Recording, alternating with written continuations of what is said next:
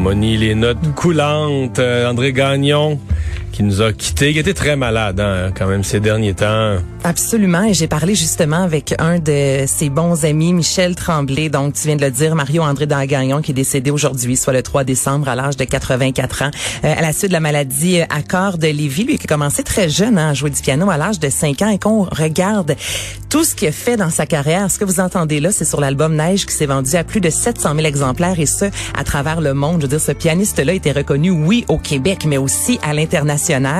Et euh, je vais commencer justement avec Michel Tremblay, qui a travaillé avec lui, notamment sur l'opéra Néligan, mais c'était aussi des bons vieux chums, là, qui ont passé beaucoup, beaucoup de temps ensemble. Alors, tout d'abord, avec Michel Tremblay, je lui ai demandé qu'est-ce que tu vas te rappeler, qu'est-ce que tu amènes avec toi de ton ami André Gagnon, l'écoute. Ben, moi, ce que je veux retenir le plus de, de Dédé, c'est son sens de l'humour. C'est quelqu'un avec qui on liait beaucoup. Euh, j'ai fréquenté sa maison de campagne à Entre-Lacs pendant plus de 30 ans. Et les souvenirs que je garde, c'est le fun qu'on avait. Dédé avait le génie de euh, de regrouper des gens qui allaient bien ensemble. Alors, on, on, on, allait dans sa maison de campagne toutes les fins de semaine et on riait, on avait du plaisir, on oubliait tout. Et c'était quelqu'un qui avait un sens de l'humour extraordinaire, qui adorait rire et qui avait un sens de la, de la répartie assez, assez merveilleux. Alors, c'est ça, en plus de, du grand artiste qu'il était, euh, bien sûr, et comme tu l'as dit, Mario, euh, ça fait pas quelques jours, malheureusement, ça faisait quelques temps, quelques années euh, qu'il était malade. On avait aussi rapporté dans l'éco-vedette en 2019 qu'il souffrait d'Alzheimer, qu'il avait ça, ça n'a pas été confirmé. Mais j'ai demandé justement à Michel Tremblay, c'est quand la dernière fois que tu as eu la chance de jaser avec ton ami et d'avoir une vraie conversation?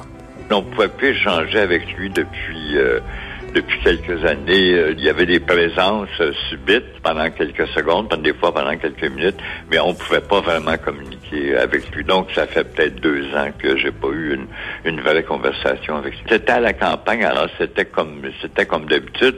On avait on avait beaucoup de plaisir. Il commençait à être plus malade, alors on avait on commençait déjà à avoir de la difficulté à avoir des vrais des vrais contacts avec lui, des vraies conversations suivies avec lui. C'était plutôt euh, décousu. Michel Tremblay qui m'a dit la moindre des choses de rendre hommage à un de mes amis, donc qui a accepté euh, de nous jaser aujourd'hui. J'ai parlé aussi avec Marie-Denise Pelletier, qui a travaillé en 2000 avec euh, André Gagnon. Là, je vous le dis, la communication euh, était là, sur au téléphone, en voiture, mais elle voulait prendre quelques secondes pour me parler. Donc là, je vous le dis, la qualité sonore n'est pas incroyable, mais on comprend quand même de quoi elle nous parle. Et là, j'ai connu l'homme, j'ai connu euh, le grand musicien, euh, les roches qu'il avait par rapport à la musique. Il était très, très pointilleux sur les détails. Oui, j'ai travaillé fort, mais j'ai vraiment appris en, sa compagnie. Il m'a fait confiance. Et ça, c'est sûrement une des cadeaux qu'il m'a fait. Donc, la confiance, en fait, qu'André Gagnon avait à l'égard de Marie-Denise Pelletier pour l'album Plaisir d'amour euh, en 2000. Et tu sais, quand on commence à regarder ce pianiste-là, cet, cet homme-là, juste en 2000. c'est un géant. C'est un géant. Dans l'histoire du Québec, qui est André Mathieu. Euh, bon, pour ça, André Mathieu qui a moins été reconnu de son temps. C'est Alain Lefebvre qui a, qui a aidé. Mais euh, c'est c'est un géant de la composition. On dit, c'est drôle parce qu'on dit depuis deux ans qu'il est plus mm-hmm. conscient, qu'il euh, il a probablement pas vu. Il y a un retour de la musique classique, il y a un retour de compositeurs au piano qui vendent des albums. classique, t'as raison, là, avec des. Mais comme lui, là, lui, lui est un, euh, il vendait des albums, là, plein, tu sais, et euh, probablement qu'il a même pas été conscient de ça, qu'il a même pas pu ou à peine savoir à la fin de sa vie, on va dire consciente, là, qui était Alexandra Strelinski, puis ce qu'elle fait. Pis... Mais c'est vrai, il y a une tristesse hein, dans tout ça. Quand tu dis que c'est un grand, c'est vrai, on commence à regarder aussi à chaque année.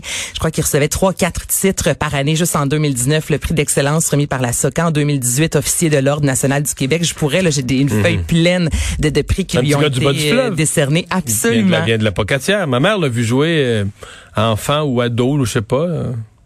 À peu près le même, peu de choses. Je vais pas dire son âge à la radio, mais très peu de choses le même âge. Faut pas dire Ils sont de la même génération, mettons. Bon. Euh, euh, c'était déjà un virtuose, là, quand il était, quand il était très jeune. Euh, on reste un peu dans les histoires sombres en parlant de CHSLD. Histoire sombre, mais nécessaire, Vincent. En fait, je vous parle de Indignité, qui est euh, un des grands reportages qui débarque aujourd'hui sur Club Illico. Je l'ai écouté ce matin. J'ai eu de la difficulté dans le sens que c'est sûr que c'est pas rose. Là, sais, le matin, c'est peut-être un peu intense avec un café, ça commence la journée. Mais je voulais l'écouter pour vous en parler. Et comme je vous dis que c'est nécessaire, ce que j'ai bien aimé en fait de ce reportage-là, c'est oui, on met la lumière, on explique ce qui se passe dans les CHSLD, on parle de la COVID, mais on parle aussi euh, des réalités de ce que les gens vivaient autant en 2011 déjà. Il y avait de la négligence par moment. Il y a les spécialistes qui prennent la parole, des ministres, des députés. Mais ce qui est vraiment venu me chercher, moi, c'est les membres de la famille. Et je vais faire entendre un extrait, surtout à la fin. On, on pogne de quoi? On avait préparé les hôpitaux, mais on n'avait pas préparé les centres d'hébergement et soins de longue durée à cette crise-là. Et on le savait très bien qu'elle s'en venait. Nos gens sur le terrain, ils savaient. Ça fait des années qu'ils font du temps supplémentaire. Ça fait des années qu'ils portent le réseau sur leurs épaules. Tous les gouvernements qui se sont succédés sont en partie responsables. Si j'avais un petit bébé puis que je le laissais mourir de soif, on me poursuivrait au criminel. Pourquoi c'est plus correct de laisser mourir de soif une personne âgée? Mais c'est ça. Puis on parle beaucoup de déshydratation. On, on voit des, des, gens qui ont placé des caméras littéralement dans la chambre de leur mère, dans la chambre de leur père et qui remarquent justement, exemple, Mario, je te donne un verre d'eau pour que tu bois, mais toi, tu même pas apte à, prendre le verre d'eau. Donc, au final... On vient leur chercher plein. Exactement. On vient leur chercher plein là, au chiffre d'après. Puis on s'interroge pas sur le fait que ben si un verre d'eau plein est passé euh, six heures là, là c'est parce qu'il l'a pas bu. Parce que la personne l'a pas bu, effectivement. Puis il y a une femme aussi euh, qui dit que sa mère souffrait de démence, puis qu'en général, ça prend 45 minutes nourrir une personne qui souffre de démence. Et là, on voit encore avec une caméra euh, une des infirmières qui tente de faire manger une banane, mais au bout de cinq secondes, la, la, la femme, la mère mange pas. Donc l'infirmière reprend la banane et s'en va. Et là, on n'est pas là pour blâmer les infirmiers, les infirmières. La femme dit, je suis consciente, on peut pas commencer à prendre 45 minutes pour faire manger chaque patient. C'est tout à fait inconcevable. Donc on nous montre à quel point il y a des problèmes il y a des gens qui, leurs parents, exemple, se sont fait appeler disant le lundi, ta mère a la COVID, la mère est décédée le mercredi, mais entre-temps, qu'est-ce qui s'est passé dans ces trois jours-là? On ne sait pas. Ils ont appelé, ils se sont présentés, ils ont jamais eu de nouvelles et finalement, euh, ils ont pu enterrer leur mère, mais pour le restant de leur jour, ils vont pas savoir qu'est-ce qui s'est passé. Est-ce que leur mère s'est sentie abandonnée? Donc, je vous le dis, c'est pas, euh, on n'écoute pas nécessairement ça de joie mais il faut, il faut, Que, il faut que ces mois-là soient documentés. Là. Il faut, que, cette histoire-là soit documentée. C'en est un, puis il y en aura probablement d'autres. Oui, mais, d'aller chercher les membres de la famille, moi je l'ai pas vécu. J'avais pas de grand-mère qui était exemple dans un CHSLD, donc d'avoir des gens comme ça très vulnérables qui s'ouvrent à nous, ça m'a fait comprendre quelque chose que j'ai peut-être un peu moins ressenti durant la pandémie parce que j'étais pas confrontée à ça. Donc c'est présentement sur Club Illico? Oui, ça sort aujourd'hui sur Club Illico. Indignité, je vous le dis, c'est bon et surtout c'est nécessaire. C'est la guignolée des médias aujourd'hui. C'est la guignolée des médias. La guignolée, pas de euh, guignolée?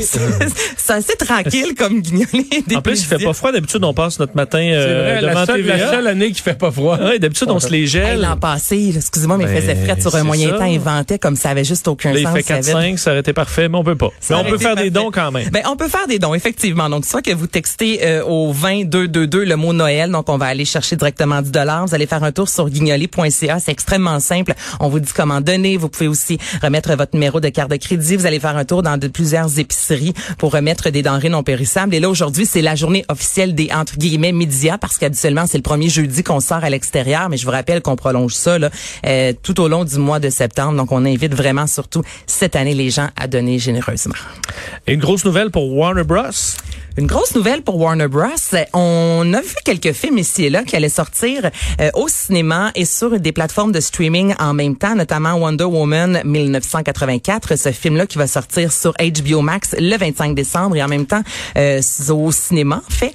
Et là, on a appris aujourd'hui que tous les films de Warner Bros. Mais là, je vous parle de Godzilla versus Kong, Dune, euh, La Matrice 4. Ces films-là vont sortir simultanément. Je veux dire, c'est une première dans l'histoire du cinéma. vraiment, le gros catalogue sort sortira en 2021 en même temps sur HBO Max et en même temps au cinéma. Mais pour les cinémas qui ont, me semble, qui ont hâte d'avoir des films euh, d'ouvrir, c'est une mauvaise, une mauvaise nouvelle? Oui, mais en même temps, si toi t'as pas HBO Max et que t'as un cinéma proche de chez toi, ah tu peux aller. Tu sais, on, fait il y aura peut-être tellement de films qui vont sortir tout en même temps qu'on va être vacciné que ben il y on en aura pour tout le monde. Puis tu vois, en faisant même ça, l'industrie du cinéma est au courant que c'est un désastre 2020, que 2021 risque d'être un désastre. Je pense que c'est Ardon, je t'en parlais Vincent la semaine dernière, comment 2019 a été l'année la plus rentable de l'histoire du cinéma avec 1,86 milliard de dollars et à la Thanksgiving aux États-Unis au box-office on était rendu à 278 millions 278 millions, Ah. 1,86 milliards, un mois de différence. Je veux dire, dans Ouais, une c'est le année. budget d'un film, d'un d'un film à Ouais. gros budget. Exactement. Donc, on est conscient qu'on va pas aller chercher tous les sous, mais on fait ce qu'on peut.